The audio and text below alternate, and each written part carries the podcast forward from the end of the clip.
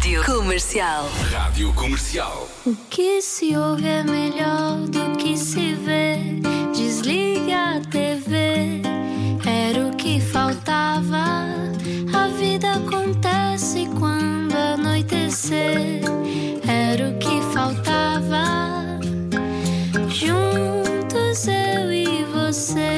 Boa noite, seja bem-vindo à Rádio Comercial 8 e 7. Eu sou o Rui Maria Perro. Eu sou a Ana Martins. Está a ver o era o que faltava. Boa segunda-feira, resto dela. Está frio hoje. Se calhar tem a ver com o clima. Vamos falar sobre isso a seguir. Entretanto, só agora acordou de um coma. Vamos explicar quem está cá hoje. Explica-nos como se eu tivesse acordado de um coma. Francisco Ferreira é engenheiro, professor universitário e investigador. É um dos rostos do ativismo ambiental em Portugal, fundador da Quercos, que deixou para ser presidente da Associação Zero. Acabado de chegar da Cimeira do Clima de Madrid, Francisco Ferreira vai-nos explicar se pintou um clima de esperança ou se podemos começar a construir as nossas ecocomunidades para o caso de isto dar para o torto. O que é que vai acontecer? Vamos saber tudo com o Francisco. Bem-vindo, Francisco. Olá. Olá, boa noite. Boa noite, bem-vindo. Uh, professor Chico, como lhe chamam na nova, não é? É, é verdade, é verdade.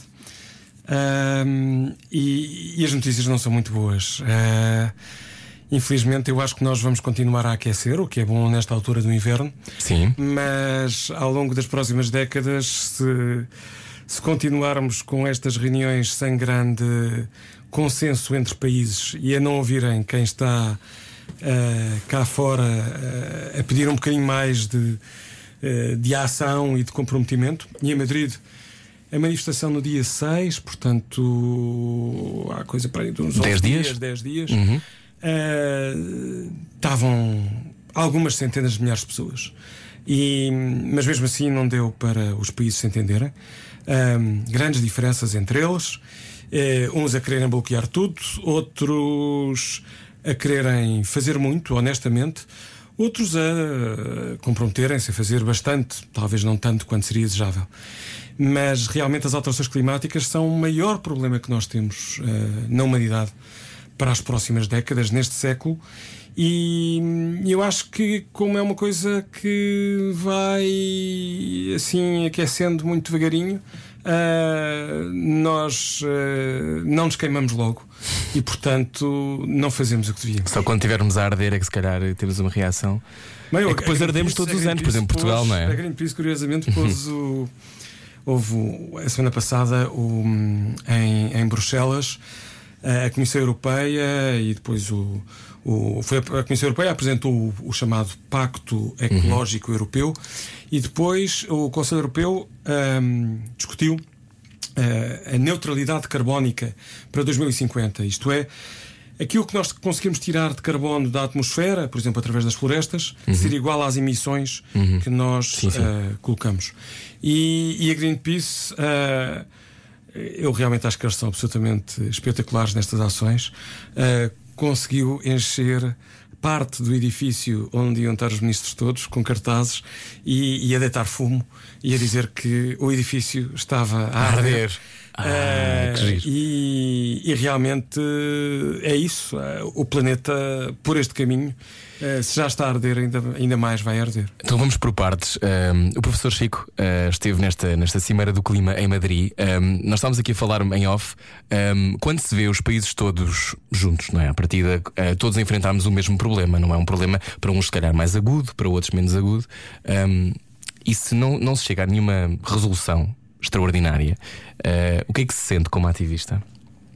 Francisco, que está, Mas, que esteve na Cuecos tanto tempo e eu agora na diria- Zero. Eu diria que e há, uma, há uma, uma ambientalista já de longa data que atualmente é diretora do, do- do- no Greenpeace Uhum. eh, e ela eu acho que ela usou a, palavra certa ela basicamente disse eh, pá, sentimos traídos Uhum. Uh, e sentimos traídos porque, porque realmente uh, entre o, o, discurso que se ouve, que realmente todos reconhecem que, que há muito por fazer e todos gostamos uhum. e, e, todos uh, temos que estar muito, muito unidos. Uh, a defesa do planeta é absolutamente crucial, só temos este. Mas é só mas teoria, quando, não é? Mas depois, quando chega a hora da verdade, uh, o que é facto é que. Em bullshit. não vamos longe. Uhum. E. E por acaso, uh, nestas coisas, as tecnologias ajudam. Qualquer pessoa podia ver na parte final das negociações, dois dias depois já do previsto, portanto, estamos a falar de duas diretas em que as pessoas uhum. já quase não, quer dizer, já não sabem se aquilo que estão a decidir é alguma coisa de jeito ou não, e habitualmente não é.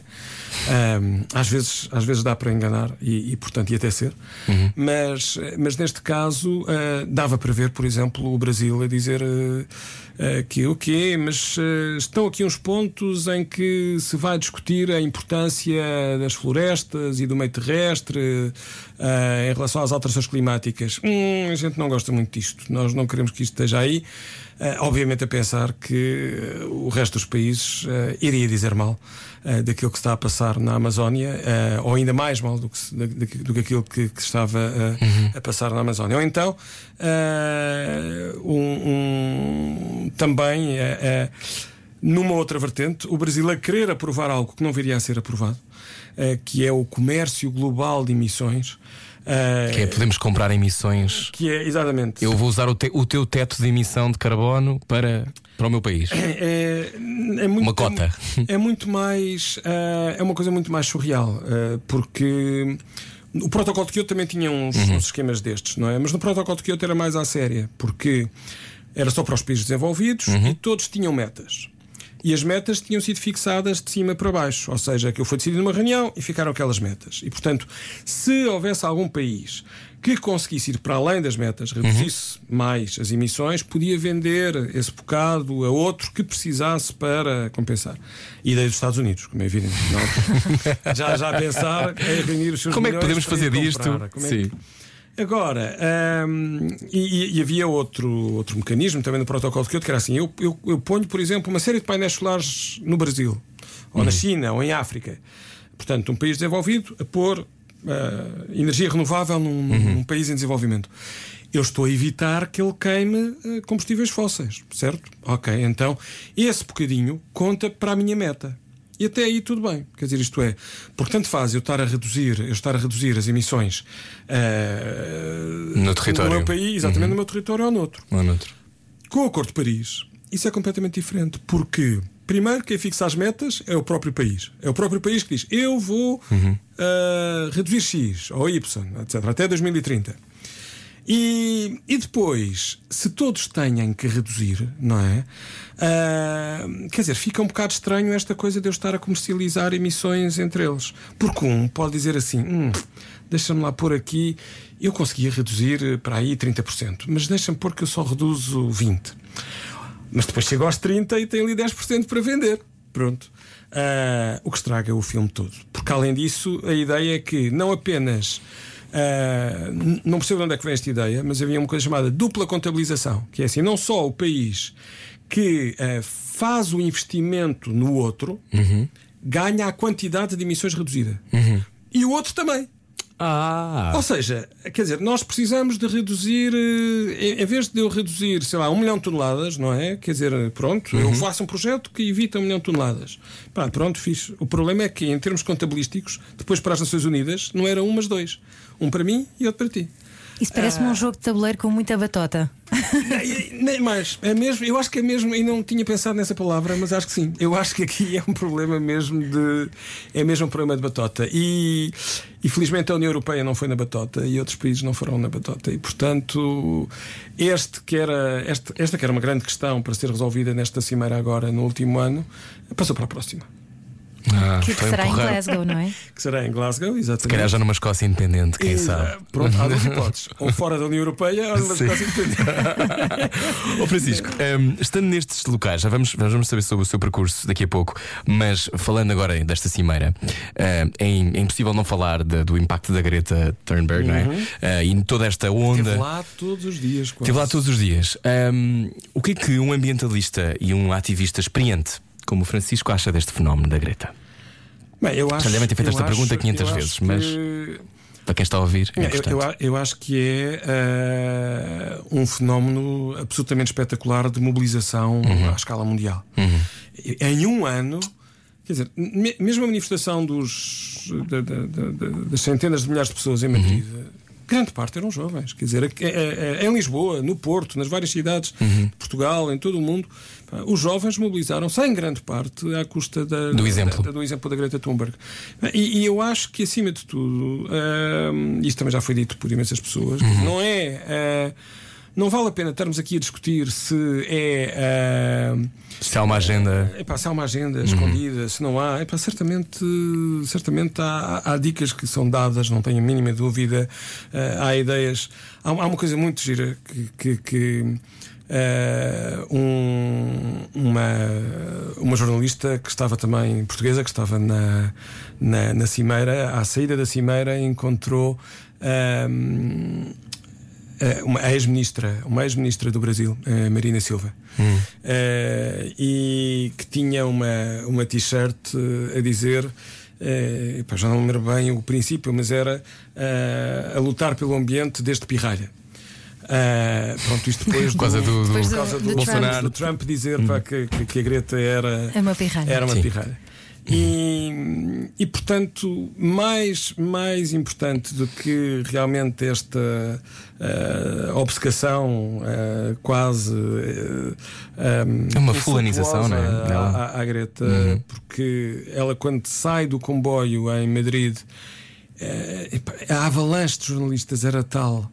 Que, que- que quase que se batiam uns aos outros para, para tentar eh, Chegar. eh, Uhum. chegar, tirar uma imagem, é a mensagem que- fundamental que ela tem e que vai direta ao, à, àquilo que é essencial, que é eh, como é possível não fazermos nada, como é possível não eh, agirmos, como é possível não ouvirmos a ciência, como é possível. E, e- e- Sim, isto não é e um- essa não é um dado novo, não é? Não é um Essa dado novo. Não é um dado novo, essa mensagem é igual à- àquela que a Zero transmite, àquela que, eh, que vários países transmitem, que muitos cientistas transmitem, eh, daquilo que, que- que investigam, e, e, portanto é, é, é absolutamente crucial. Quer dizer, não. não ahm, eu acho que é realmente este alerta e esta capacidade de mobilização que é mais do que os detalhes eh, me leva merece esse um aplauso. admirador. Francisco, mas num cenário ideal, vamos imaginar o que é que o Francisco gostaria que fosse aprovado? Que, que metas é que gostaria que tivessem sido estabelecidas nesta Cimeira do Clima em Madrid? Aquilo que nós gostaríamos era, por exemplo, para já um calendário, a dizer assim, bem, em Glasgow nós vamos ter que. Cada país vai ter que dizer o que é que reduz das suas emissões. Se fez os Neste momento- TPCs. Neste momento, eh, os compromissos, a soma dos compromissos todos que os países fizeram em Paris, dá num aumento para aí de 3 a 4 graus ao longo deste século, em termos de temperatura.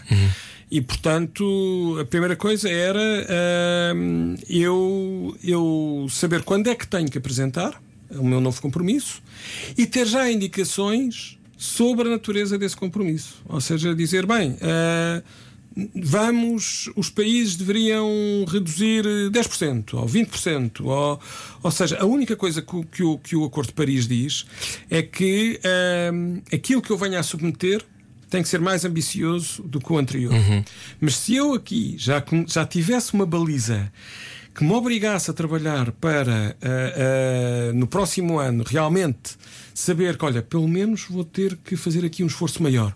Isso já fazia toda a diferença. Era essa a ambição e é nas entrelinhas da, da, da, da- daqueles textos diplomáticos que são aprovados que dá para perceber que os textos parecem muito amigos do ambiente, mas na prática ah, não acrescentam aquilo que deveriam acrescentar.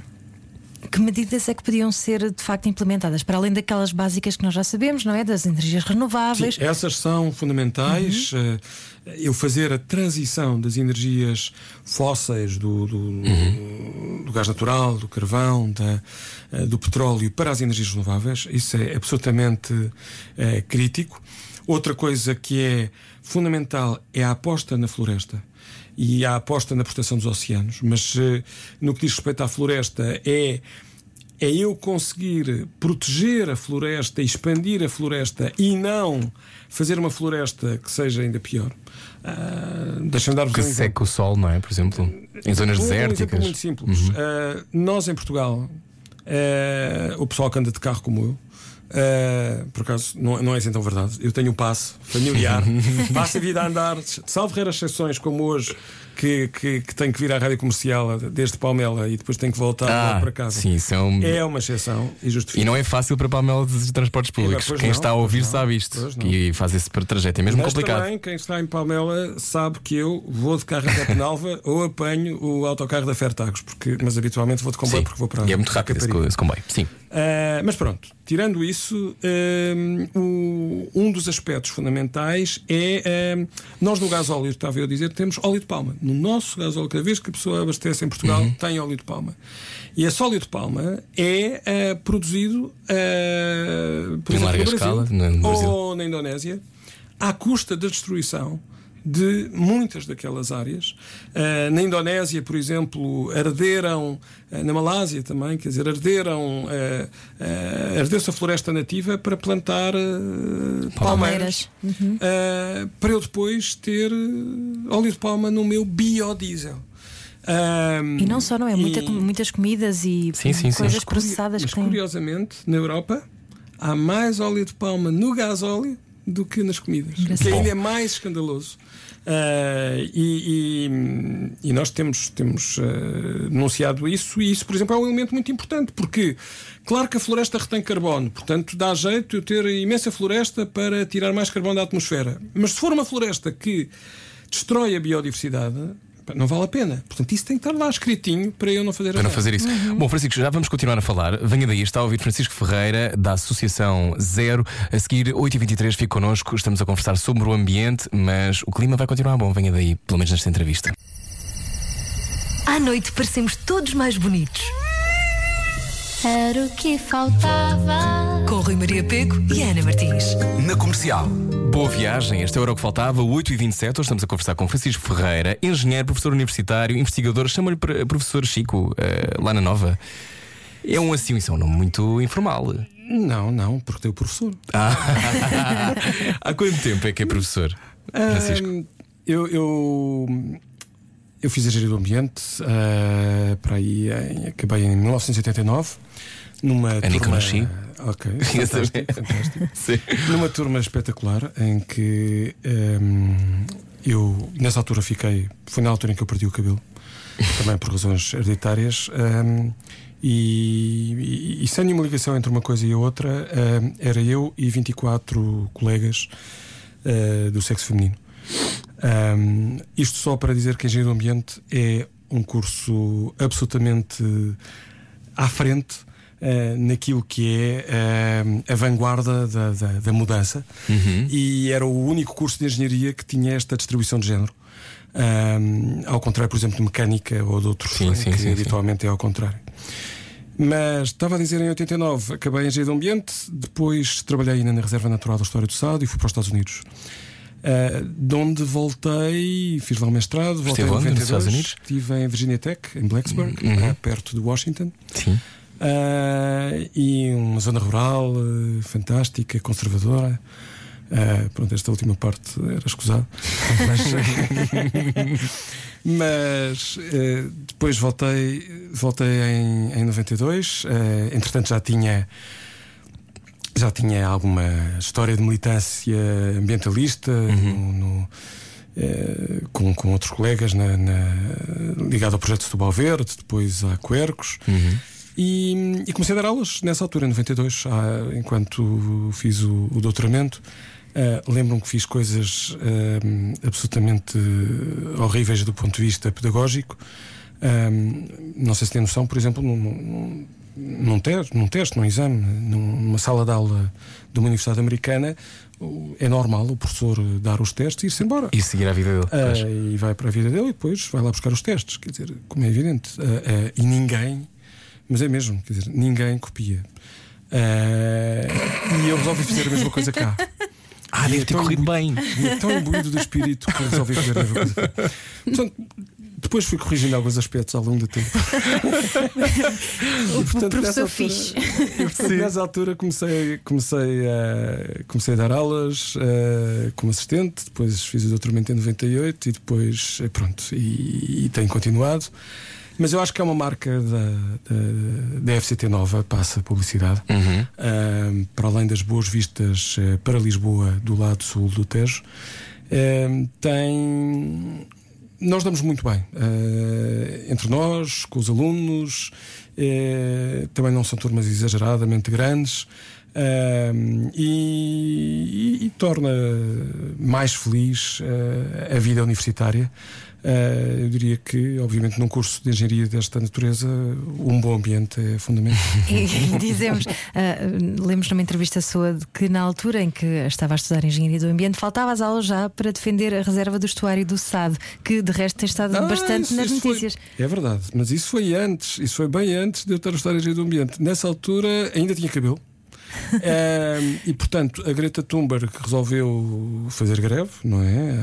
Ah, às sextas-feiras. Eu, com mais uns quantos colegas, aliás, tenho que ligar a um deles, eh, que faz os anos. Ehm, Para dar-lhes parabéns aqui. Exatamente, não é o Miguel Maldonado, eh, meu colega de ciclo eh, preparatório, e ficam já os parabéns dados. Portanto, eu, eu digo para ele depois ir Ouvir o Puxar para trás, tem que puxar para trás. e, e- e ele e mais eu, ele e mais uns quantos no quinto ano, sexto ano, portanto, pleno eh, ensino preparatório. Tínhamos, eh, tirámos uns slides, tínhamos um, um projetor, eh, tínhamos uma série de, de materiais ahm, e faltávamos às aulas para dar aulas aos colegas. Ah, percorremos as outras turmas todas da preparatória Pocage, em Setúbal, e depois até fomos para outras turmas, noutras escolas. E, e pronto, eu acho que na altura nós sensibilizámos centenas, não, milhares. Uau, milhares 11, de 12 alunos. anos mais ou menos então. 10, 11.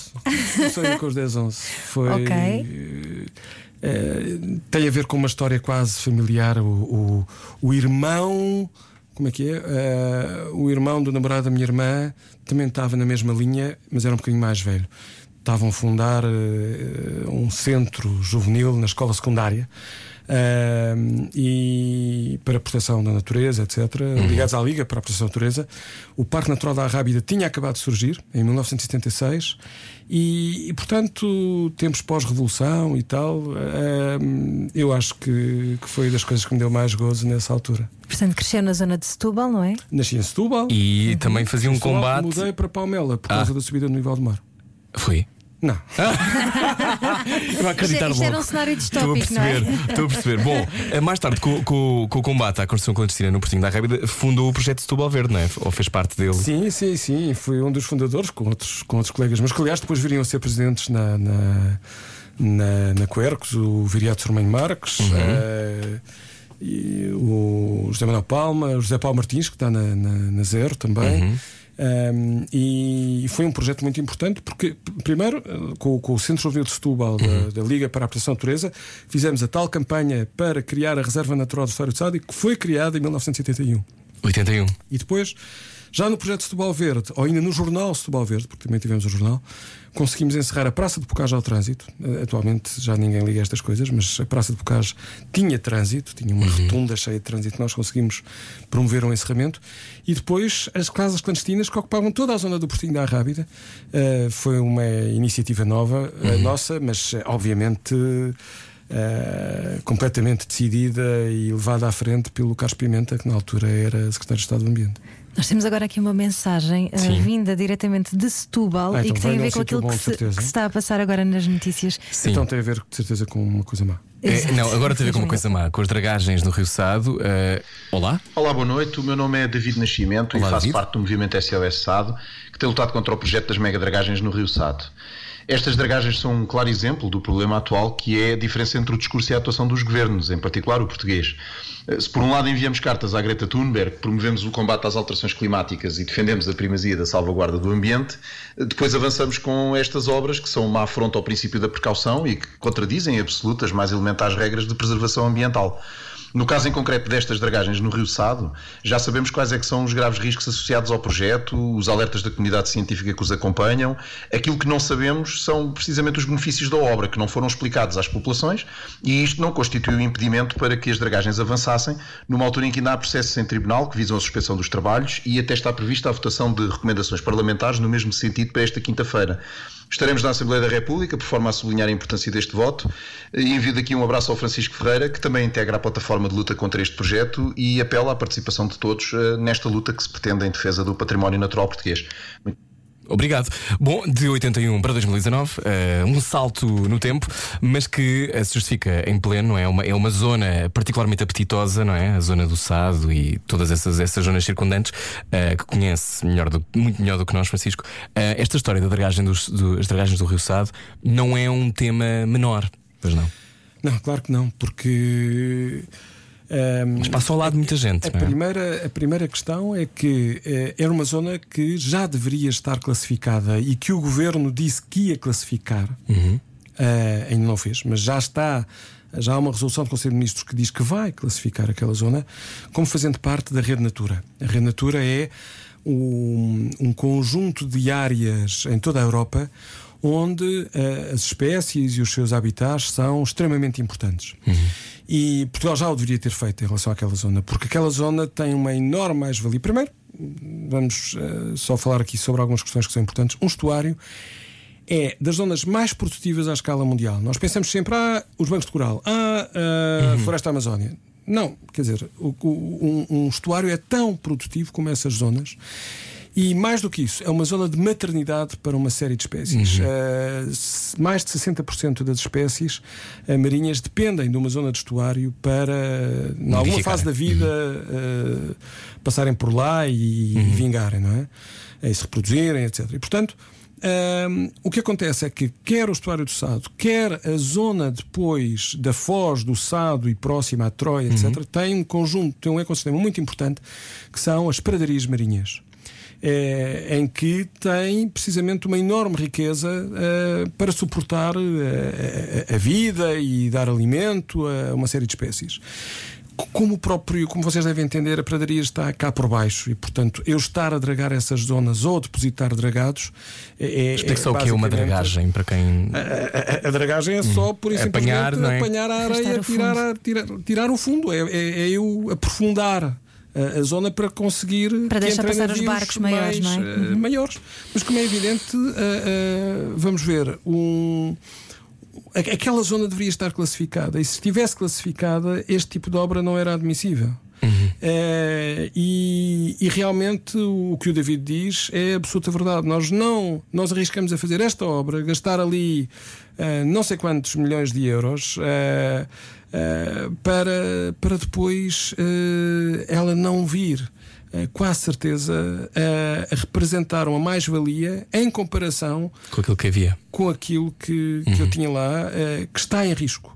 Até, até podemos até pode ser, e, e, eu até honestamente desejo que, que, eh, que isso aconteça, quer dizer, que, é que os golfinhos continuem lá, uh, que, que, que, nós consigamos recuperar eh, o estuário mesmo com a obra, mas o problema é que há danos irreversíveis que, que, que, vão ser feitos e uh, a possibilidade das praias do Portinho e outras perderem a areia, uh, a possibilidade de realmente nós termos uma forte quebra na, uhum. na, na, produtividade do estuário, na pesca, são ameaças que não são inventadas, são mais que reais. E, e como digo, uh, foi à custa do governo não ter classificado aquela zona precisamente para, para, para, para viabilizar o projeto, uhum. embora nunca o diga, que, que nós agora estamos nesta situação e por isso é que estamos nesta luta com vários especialistas, com várias associações uh, a lançar este, este alerta. Francisco, porquê é que normalmente o, o ambientalista é considerado um alarmista? Bem, eh, para já, uh, uh, eu acho que há, há muito esta. Eu acho, eu acho que essa ideia já começa a passar um bocado de moda. Porquê? Porque muitos dos alertas que os ambientalistas dão provaram-se ser verdade, não é? Começam a ser verdade, não é? Quer dizer, a ideia de que Eu teria mega incêndios, pois tive. Francisco Em 2017, Ferreira, também conhecido como Nostradamus, não é? Exatamente. Nós estamos verde. E portanto, muitas das coisas que os ambientalistas têm dito, eh, infelizmente, têm-se têm -se verificado.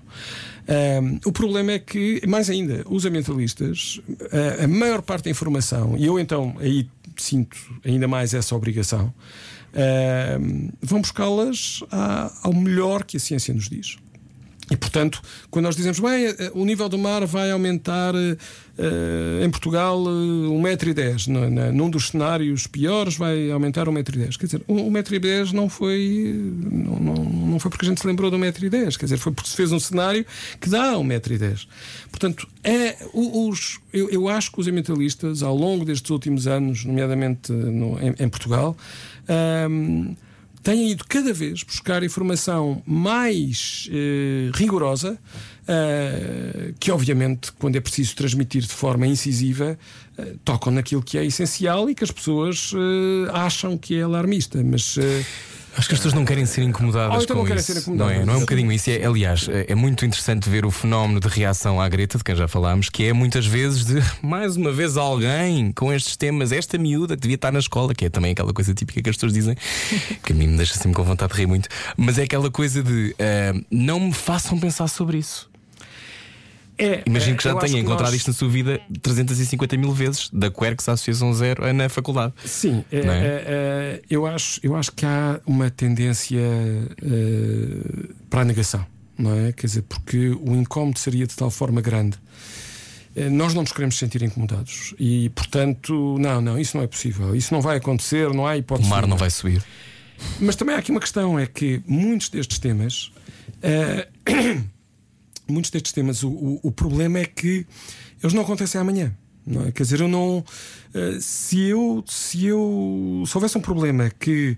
Se eu não, se eu não o conseguisse resolver agora, amanhã me caía em cima.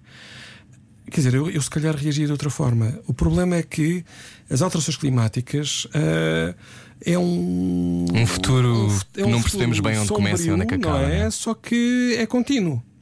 E portanto, o próximo ano vai estar mais quente, a seguir um até descer um bocadinho, depois outro é capaz de estar ali no meio, depois outro vai ser muito alto. Quer dizer, eu não tenho uma. ah, havia muito aqueles. ah, havia testes daqueles psicológicos para em que o tipo se enganava ou não sei quantos. ah, ah, apanhava ali logo com uma tortura qualquer. O problema é que não é isso que nos acontece. Nós negamos porque achamos que realmente ah, isso não vai acontecer porque é mais E porque confortável. é distante aquela coisa de ler que de repente a Groenlândia derrete sete vezes mais do que é Não, foi, suposto? foi impressionante. Quer dizer, Por este exemplo, agosto foi. Uma coisa E é uma coisa escabrosa, não é? evidente, E é evidente. Quer dizer, Está a derreter não- à nossa frente, não é? É, é só olhar para as imagens que foram recolhidas, quer dizer, é só perceber o que é que. Mas deve haver muito aquela perspectiva egoísta de ah, eu já não vou estar cá. Também há. Eu acho que muito. E, e- e- ou então pensar, eu às vezes tento-me pôr na pele dos, dos decisores que, eh, que, que- que estão nestas conferências do clima, etc. Eu acho que é muito esta lógica de. ehm, eu até acredito, mas eh, isso ia-nos sair tão caro, pena- ia-nos penalizar agora tanto. Eh, eu não consigo convencer o povo. a- Ninguém quer ser a- impopular, não é? eu não- exatamente, eu não consigo convencer o povo a estar agora a gastar dinheiro com estas coisas do clima e das energias renováveis e não sei quantos. Ah, não dá, portanto, não, não há hipótese. Por falar em gastar eh, dinheiro, daqui a pouco tem que nos explicar Uhum. eh, um fundo verde do clima, uma das suas propostas da, da Associação Zero, de resto, não é? Uhum. É a seguir, venha daí, estamos à conversa com Francisco Ferreira. À noite, todos os gatos são pardos. Parvos. Pardos. Parvos. É aquilo que preferir. Era o que faltava. Na comercial. Juntos. Seja bem-vindo à Rádio Comercial, 11 minutos para as 9 da noite. Está a ouvir o Era o que Faltava. Eu sou o Rui Maria Pego. Eu sou a Ana Martins. E hoje está connosco Francisco Ferreira, engenheiro, professor universitário, um dos rostos do ativismo ambiental em Portugal. E claro que já começam a chover as perguntas sobre o ambiente, não é? É disso que falamos, ainda assim. Parece que sim. Qual a opinião do Sr. Francisco Ferreira sobre os ruminantes? Pergunta o José Silvestre. Serão mesmo estes os principais responsáveis pelos gases de efeito de estufa? Não serão apenas a dama mais feia? Francisco, o que é que se responde a isto? Ora bem, ehm, Há muita real- conversa sobre este tema, não é? Há, há e, e há verdades e menos verdades. Ahm, o que é facto é que uh, quando há, há um, um, um, processo natural na, na digestão uh, destes, destes ruminantes que emite metano. E o metano é um poderosíssimo gás de efeito estufa. Um, um quilo de metano vale tanto como 25 quilos de dióxido de carbono. Um, e, e, portanto, o, o, que acontece é que. Uh, Uh, quando nós falamos, acima de tudo, das vacas, uh, nós estamos uh, principalmente em, em, regime intensivo, com irmos buscar. com pastagens. Com, e... não, não, sei, sei, posso Sempre pastagens. Ali, okay. pá, sossegadinhas ali a comer e tal, para serem batidas ou para dar leite. Ah, ok. Para, o custo ecológico é muito grande e o custo em termos de emissões também. Realmente, se nós. Isto depende de país para país, porque depende da quantidade de, de, de, de e o tipo de exploração agropecuária que nós temos, mas no caso de Portugal.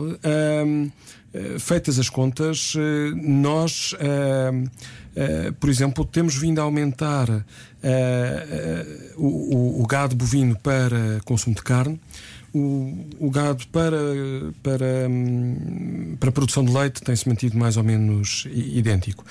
Não é. Há muitas pessoas que dizem, bem, é, é, é, o, o, comermos carne, o, o gado causa. etc., uhum. uh, direto e indiretamente, é a principal causa das emissões de gases com efeito de estufa. Não é verdade. Uh, à escala mundial não é esse o principal uh, setor. Qual é? Uh, e em Portugal ainda menos. Uhum. É, é, é, acima de tudo a utilização de combustíveis fósseis, uhum. portanto, a caminho do carvão, do petróleo e do gás natural. mas isso não significa que, que, não tenha um peso grande, porque tem, de país para país tem. E, portanto, mesmo em Portugal, um, o, o nós termos uma dieta alimentar uh, mais próxima da incorporação dos, apenas de vegetais, uhum. não precisamos ser vegetarianos, mas reduzirmos o consumo de carne uh, é bom para a saúde, é bom para o ambiente, é bom para o clima. E também, obviamente, se na carne que consumirmos, se ela vier, por exemplo, de pastagens extensivas, uhum. se respeitarmos os. Eh, ou procurarmos respeitar tanto quanto possível a, a, a origem e a maneira como as vacas a, são. A forma como, como são criadas. São criadas uhum. uh, tudo isso são aspectos que eu acho que vale a pena ter em conta e realmente uma redução do consumo de carne, principalmente o consumo de carne produzido de forma mais intensiva, é uma boa medida ambiental. Francisco Carreira é presidente da Associação Zero e uma das uh, políticas defendidas uh, pela Zero é, por exemplo, uh, um euro por português para o Fundo Verde do Clima e apoio à ferrovia. O que é que é isto? Bem, o Fundo Verde do Clima é uma das coisas que teve agora em cima da mesa no no, na, na Cimeira em Madrid. Um, nós, no Acordo de Paris, dizemos que necessitamos de 100 mil milhões de dólares por ano para apoiar os países em desenvolvimento. É muito melhor. Uh, e até agora Sim, só milhão dá ansiedade. Ainda... Francisco, é muito Não, é mil. mil milhões, sim. Uh, os, os ingleses falam em billions. Billions. Uh, exatamente. Uhum. E, e o problema é que realmente se nós a Europa, por exemplo, tem as suas emissões a descer, não é? Mesmo os Estados Unidos têm as suas, as suas emissões a descer. Mas a China tem as suas emissões a aumentar. A África tem a sua população a aumentar imenso. Uhum. E, os, e, as suas emissões também. Portanto, eu preciso de financiamento para duas coisas. Para garantir que estes países tenham uma transição justa, é como nós lhes chamamos, quer dizer, isto é, que não vão construir centrais a carvão, mas que vão apostar nas energias renováveis, que têm dinheiro para lidar com o clima que já está a mudar e que lhes pode sair bastante caro, não é? Uhum. Ou seja, não impede o desenvolvimento desses países. De é fazer todo... o desenvolvimento certo. Exatamente. É dinheiro para fazer o desenvolvimento certo. E Portugal, uh, neste momento, só contribui com 2, não, uh, 3,7 milhões de euros, mais ou menos. Deu mais um milhãozito aqui há umas semanas, portanto, 3,7 milhões. E nós gostaríamos que entre fundo privado e público nós atingíssemos os 10 milhões. Pelo menos duplicássemos em relação ao que estávamos a dar há pouco. Daí um, um euro por português. Portanto, uhum. E daí um euro por pessoa. Uhum. Uh, um euro por pessoa para ajudar os países em desenvolvimento. Nós achamos que, que uh, se, o, se o Ministro das Finanças, Centeno, não, não conseguir desencantar uh, os 10 milhões agora no Orçamento do Estado, é porque tem pouco jeito. Para, para ajudar o ambiente. Há mais projetos que, que a Associação Zero propõe. Por exemplo, uma coisa muito importante, que de facto agora no inverno uh, faz muita falta, no verão uhum. também, a calafetagem das janelas, não é? Só isso permite logo reduzir uh, o consumo de energia de uma forma assim brutal. E as casas portuguesas são as, provavelmente as mais frias da Europa, que é uma coisa Exato. que não se compreende também. Pronto, também não se compreende andar de manga curta numa casa na Dinamarca.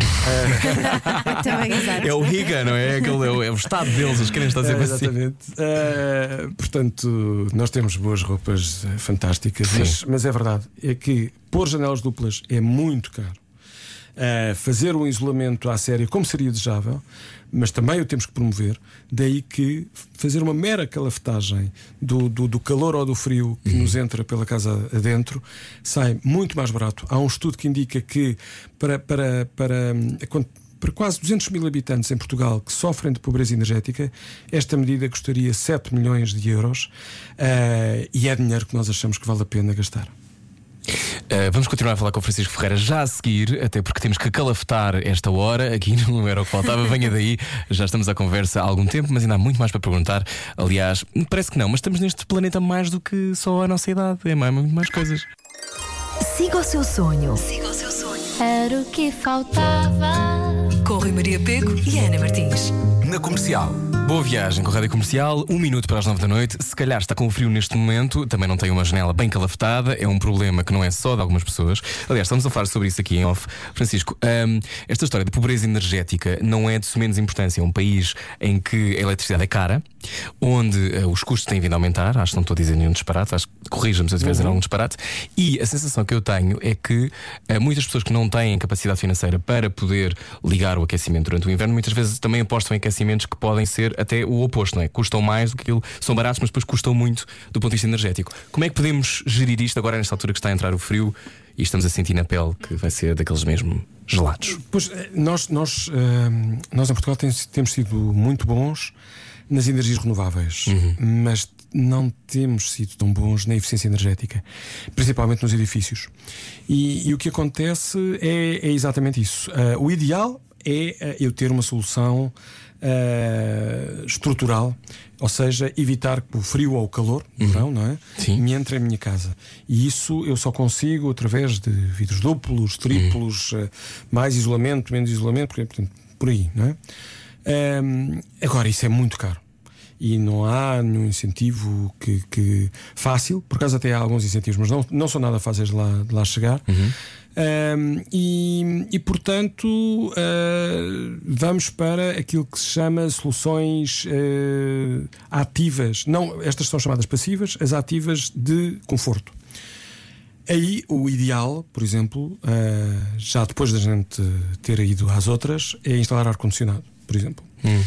No entanto, o ar-condicionado tem vários problemas. O primeiro é que epa, seca o ar, uh, tem ruído, a pessoa fica com a casa um bocado. Uh, quer dizer, vê-se os aparelhos do ar-condicionado. Obviamente consome energia, apesar de ser eficiente nas suas trocas. Ou seja, 1 kWh de, de eletricidade consegue gerar uh, 5 kWh de calor. Uhum. Portanto, eu consigo. Há um, uns truques termodinâmicos que me permitem.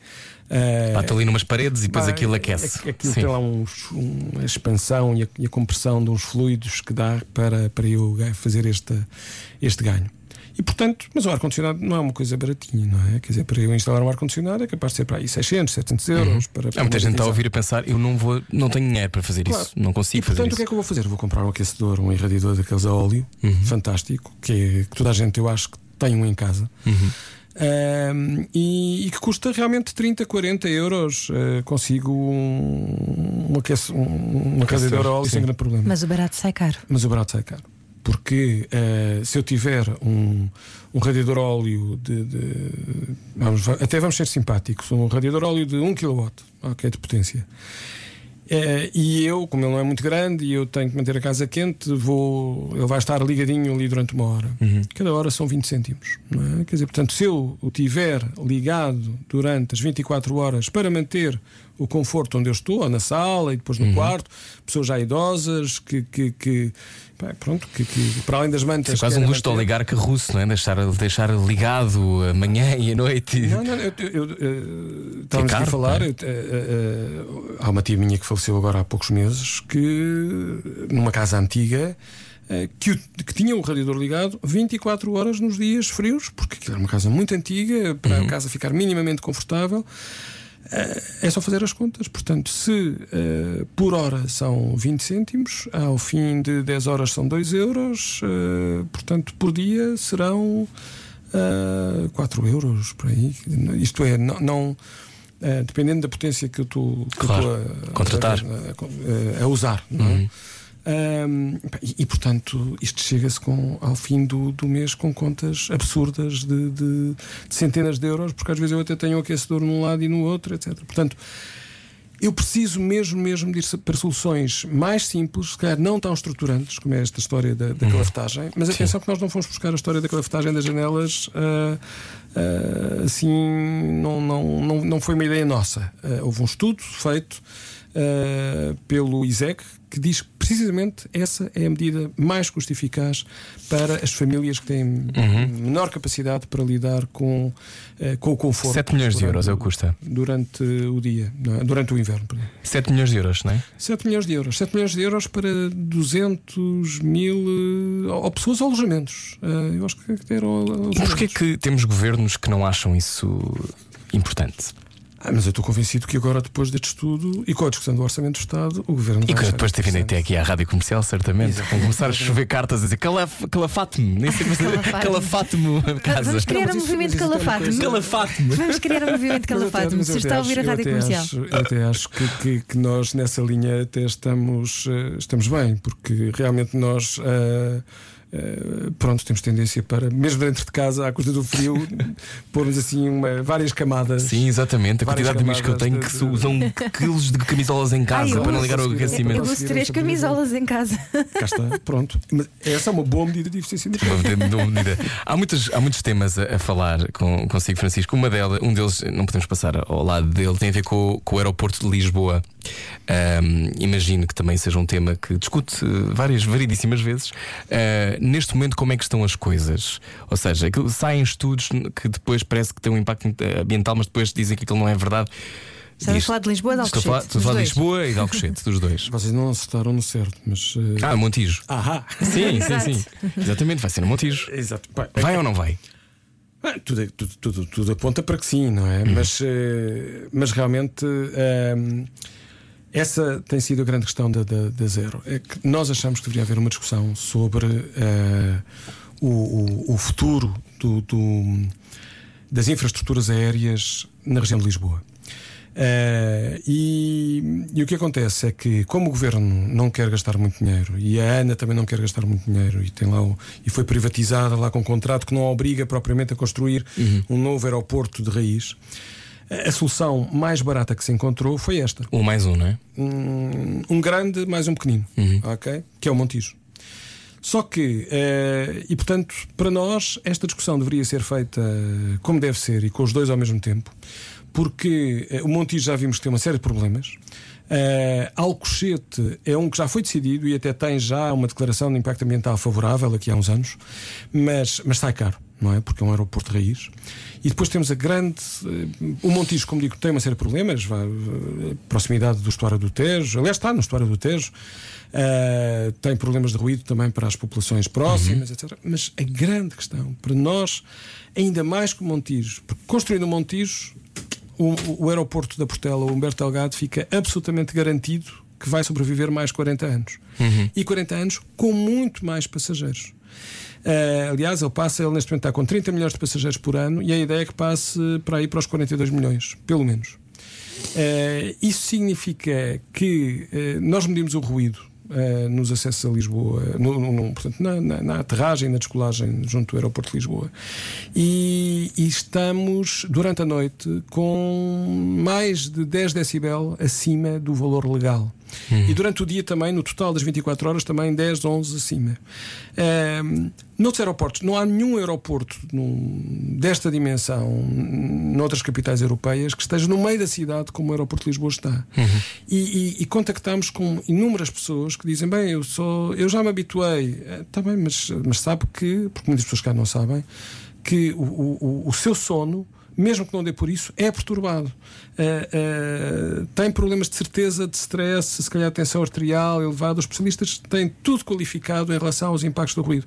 Mas há pessoas com quem encontramos que dizem: bem, eu só consigo dormir realmente com comprimidos em cima, uh, porque há aviões que às vezes aterram ou descolam às duas da manhã, às três da manhã, às quatro da manhã. Portanto, para nós, aquilo que era preciso discutir eram Montijo e Lisboa Uh, se nós aceitamos mesmo durante mais 40 anos este aumento brutal de, de, de, de passageiros, e eu, pecador, me confesso, porque para ir para Bruxelas ou mesmo para. Na, na, na, na alguns momentos, uh, usar o comboio é uma solução eu diria, se não extremamente dolorosa, para alguns casos, impossível. Uhum. A não ser que a pessoa tenha todo o tempo do mundo para ir até Bruxelas. Para chegar a Madrid dá uma trabalheira, por exemplo. Madrid são 11 horas, não é? Sim, já fiz. Uh, pronto. Também. Eu, eu, eu, desta vez não fiz, eu desta vez fui de avião. Uh, o que ainda por cima é escandaloso porque uh, para uma cimeira do, do clima, clima uhum. não, não, não é admissível mas uh, tinha obrigações uh, profissionais que não, não davam mesmo para, uhum. para, para conciliar, porque o meu objetivo até era ir no mesmo comboio que a Tumbar. Uhum. Uh, de quinta para sexta, uh, mas, uh, mas tive que ir depois na sexta hora do almoço. Mas voltando à questão do aeroporto, nós achamos que os lisboetas ainda não perceberam o que é passarmos quase para o dobro do, do, do, do ruído, ou seja, mais um terço dos aviões que temos agora em determinadas horas do dia e da noite. Uh, e, e, e, portanto, essa para nós e era a, discussão que tinha que hum. ser feita antes de acontecer aquilo que está a acontecer, que é estão a ser tomadas decisões pequeninas. Agora vamos ter uma saída rápida para os aviões. Pois é, isto realmente diminui o CO2 e tudo. Está bem, mas consigo ter muito mais aviões a passar e não fiz estudo nenhum, nem discussão nenhuma. Uh, portanto, há aqui uma série de, de de, e, e, não sei, e, não, e, também não sei do ponto de vista da qualidade de vida se nós queremos ter tanta gente a entrar, não é? 60 milhões de pessoas por ano a vir a Lisboa. Uh, será que é uma cidade fixe? Esta capital verde europeia que começa a 1 de janeiro. Uh, será boa daqui com os anos, com, com 60 milhões de pessoas a caírem-nos cá em cima? Não todas a vir para Lisboa, de certeza, mas. Uhum. É isto que nós queremos discutir. Acima de tudo, mais do que, mais do que nós dizermos somos contra ou a favor, é chamar as pessoas para, para, para, para falarem sobre este assunto e, e para dizerem se gostam, se não gostam, que, que, que, este seja o futuro da, da, da, cidade. Os governos e uh, as pessoas normalmente que estão à frente do Ministério do Ambiente, que vão mudando, não é? Uh, têm. Gostam de ouvir os ambientalistas e gostam de ouvir os ativistas? Ou acha que são ignorados em larga escala? Tenho essa curiosidade. Eu acho que ainda há uma terceira opinião ou uma terceira opção que é odiá-los. Odiá-los? eu não estou longe, não, mas também não sei, acho, não sei. Não, eu, acho, eu acho que eu acho que, que qualquer uh, qualquer governante tem momentos de, de, de ódio e de amor com, com, com os ambientalistas, porque uh, efetivamente há, há por um lado, os, os momentos de ódio é, é, quando realmente eh, os ambientalistas são, são chatos em relação àquilo que, que, que acham que deve eh, mudar. Uh, sei lá, nós, por exemplo, vamos ter um. Vamos ser neutros em carbono em 2050. Já, já conseguimos passar as centrais de carvão que eram para, eh, para, para, para fechar apenas em 2030. Vamos fechá-las em 2023 os ambientalistas aplaudem, estamos todos de acordo, fantásticos. Temos aqui que encontrar, estamos a encontrar mais energia renovável. Uhum. Portugal tem não sei quantas horas de sol, é dos países que têm mais horas de sol, vamos aproveitar o solar, fantástico, etc. Pronto, esta parte é quando nós somos amados. Mas a seguir nós dizemos, bem, um, por acaso o governo ao mesmo tempo está um, tem ali uns contratos para viabilizar a prospecção e exploração de gás natural na zona de Leiria. Ups fósseis, fósseis, gás natural.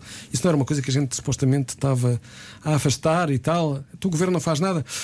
Ah, pronto, e é nessa fase que se passa para um momento de desconforto e depois da gente dizer três ou quatro vezes começa o momento do ódio. Ah, mas eu acho que nós, felizmente, ah, independentemente das discordâncias, eu, eu pessoalmente, ao longo da minha vida associativa, e acho que os meus colegas também, acho que eh, conseguimos ter eh, pontos de diálogo e diálogo com, com, nomeadamente com o Ministério do Ambiente. Temos discordâncias grandes com o Governo, com o Ministério do Ambiente, mas, eh, mas conversamos e discutimos e assumimos essas discordâncias se for preciso. Já falámos aqui de alguns desses pontos de diálogo. O que é que é mais urgente neste momento resolver?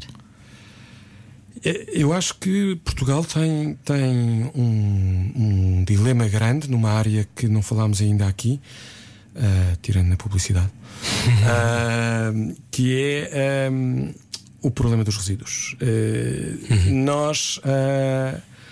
Eh, é um problema que eu acho que nós temos que resolver à séria. E, e à séria significa, eh, primeiro, eh, nós não darmos. eh, nós temos uma estratégia séria junto de cada uma das pessoas. Não sei se as pessoas têm noção, mas, salvo raríssimas exceções, é- são as câmaras que recolhem o lixo indiferenciado e depois são outras entidades, por exemplo, em Palmela, é a Amar Sul que eh, está encarregue da recolha seletiva. Da mas triagem. a recolha, mas a recolha do ir buscar o lixo lá aos contentores do, do, normais do lixo é a Câmara. Quer dizer, eu tenho que ter junto da- da- das pessoas, para já, muito mais recolha porta a porta. Uh, tenho que usar a tecnologia, tenho que comunicar às pessoas, uh, porque quando eu pergunto, uh, se eu perguntar numa, numa turma do secundário quem é que recicla, não são muitos os braços no ar. E a reciclagem é o terceiro nível, porque o mais importante é a redução e a seguir a reutilização.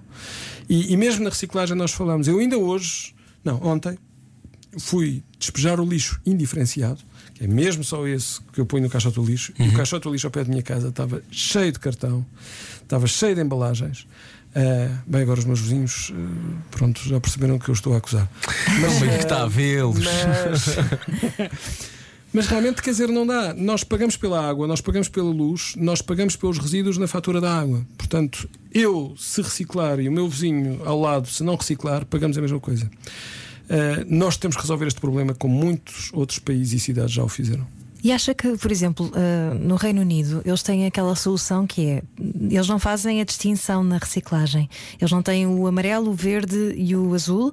Eles basicamente tudo o que não seja lixo orgânico vai para a reciclagem, mas tudo misturado. Ou seja, só tem dois sacos do lixo: um lixo normal e um lixo que é possível de ser reciclado, misturam lá garrafas, plástico, cartão, tudo. E depois essa triagem é feita a seguir. E eles fizeram isso precisamente porque ah, achavam conseguiam que- convencer não as conseguiam convencer as pessoas e, e achavam que assim eram mais eficientes. Bem, eu, eu, por acaso não sei, não conheço o caso do Reino Unido, mas vamos para casos mais latinos, como algumas cidades espanholas e italianas, onde eu tenho objetivos de zero resíduos e onde eu consigo fazer, eh, porque realmente se eu, se eu fizer a triagem bem em casa, já facilito muito. É- é- é- não é impossível, mas é muito difícil eu ter uma triagem bem feita, isto é, que as pessoas acertem em tudo e, e que cumpram religiosamente aquilo que é recomendado. Mas, ahm, mas o que é facto é que eh, eu acho que nós temos o sistema já montado, mas temos que eh, mudar de forma estrutural eh, para realmente conseguirmos reciclar muito mais. E, e eu acho que, que só quando nós, em muitos locais, não é em todos, mas em muitos locais, nós eh, começarmos a, a- a- a pagar por aquilo que produzimos, e isso, por exemplo, em vários locais é feito com. porque eu só posso depositar o lixo em determinados sacos, e esses sacos são pagos, portanto, quanto mais lixo eu produzir, mais, eh, mais pago. Ahm, há um exemplo curioso, por exemplo, na, na Madeira, no Conselho do Funchal.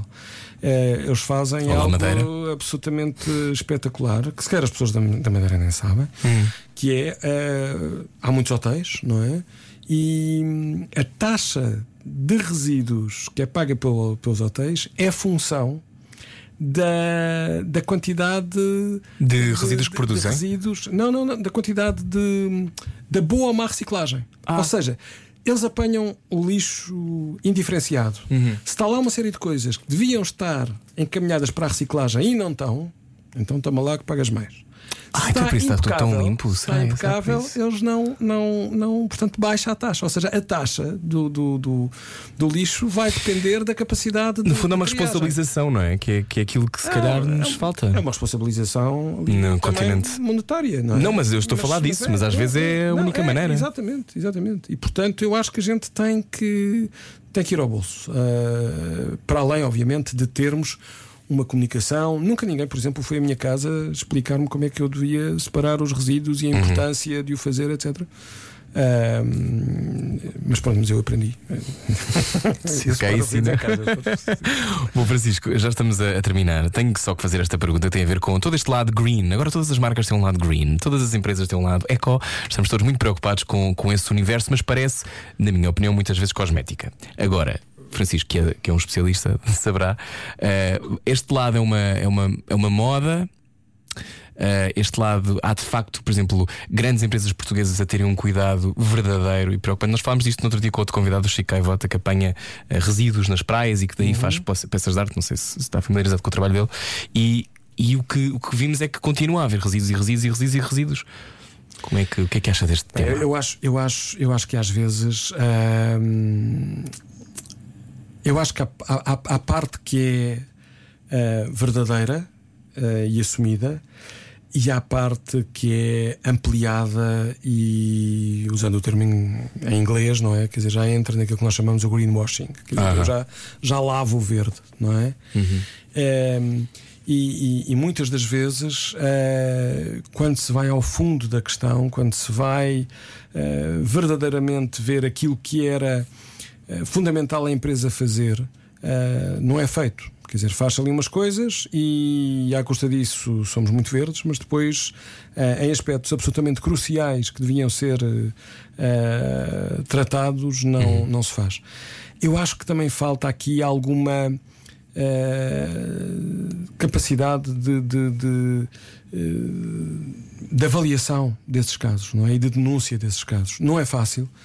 Uh, mas uh, se houvesse maior capacidade da- da- da- da- das associações de ambiente, etc., um, aí, aí eu acho que, que, que era importante, e isso em vários países fazes, que é uh, eu vou olhar para as várias marcas e vou ver, olha, isto sim, uh, este é um esforço verdadeiro, este, este não é. Porque muitas vezes há uma pulsão verdadeira, não é? De parte daquela empresa de fazer melhor mais, e fazer diferente. No caso é- da produção de, de moda, por exemplo, há a maneira como se produz aquele Exatamente, algodão. Estamos a exatamente. tentar que seja melhor. Exatamente. Há- Não, portanto, há empresas há tentam casos, fazer é isso. Por isso. É por isso que há, há casos verdadeiros, efetivos, Uhum. há casos em que, ah, bem, eu estou a fazer muito porque estou ali a plantar umas árvores e, portanto, a minha consciência já fica mais, mais limpa por contribuir para a floresta. Ahm, por falar em árvores, pronto, não esquecer que, que esta é, é- é parte da publicidade paga. Ah, nós gostamos imenso de novos sócios eh, e por cada sócio nós plantamos uma árvore com o sócio, se eu puder ir lá. Fizemos isso. Que árvore é agora, dia plantam? 1 de dezembro. Espécies autóctones, eh, tivemos eh, carvalhos, sobreiros, também pinheiros. fizemos uma. Na comemoração do quarto aniversário da, da, da Zero, agora na, na zona Uhum. do Pinhal de Leiria, há coisa aí de uns 15 dias, eh, e foi fantástico. Eh, ainda foram uns- uns- muitas centenas de, de- de- de árvores que plantamos. Francisco Ferreira, então, só mesmo para fechar, conselhos práticos para além da reciclagem, de reduzir, reutilizar, mas conselhos práticos para que possamos todos contribuir para que isto vá lá, dê a volta. Bem, eu acho que um, um dos conselhos mais, mais ah, fundamentais é ah, a parte dos transportes. Usar menos o carro.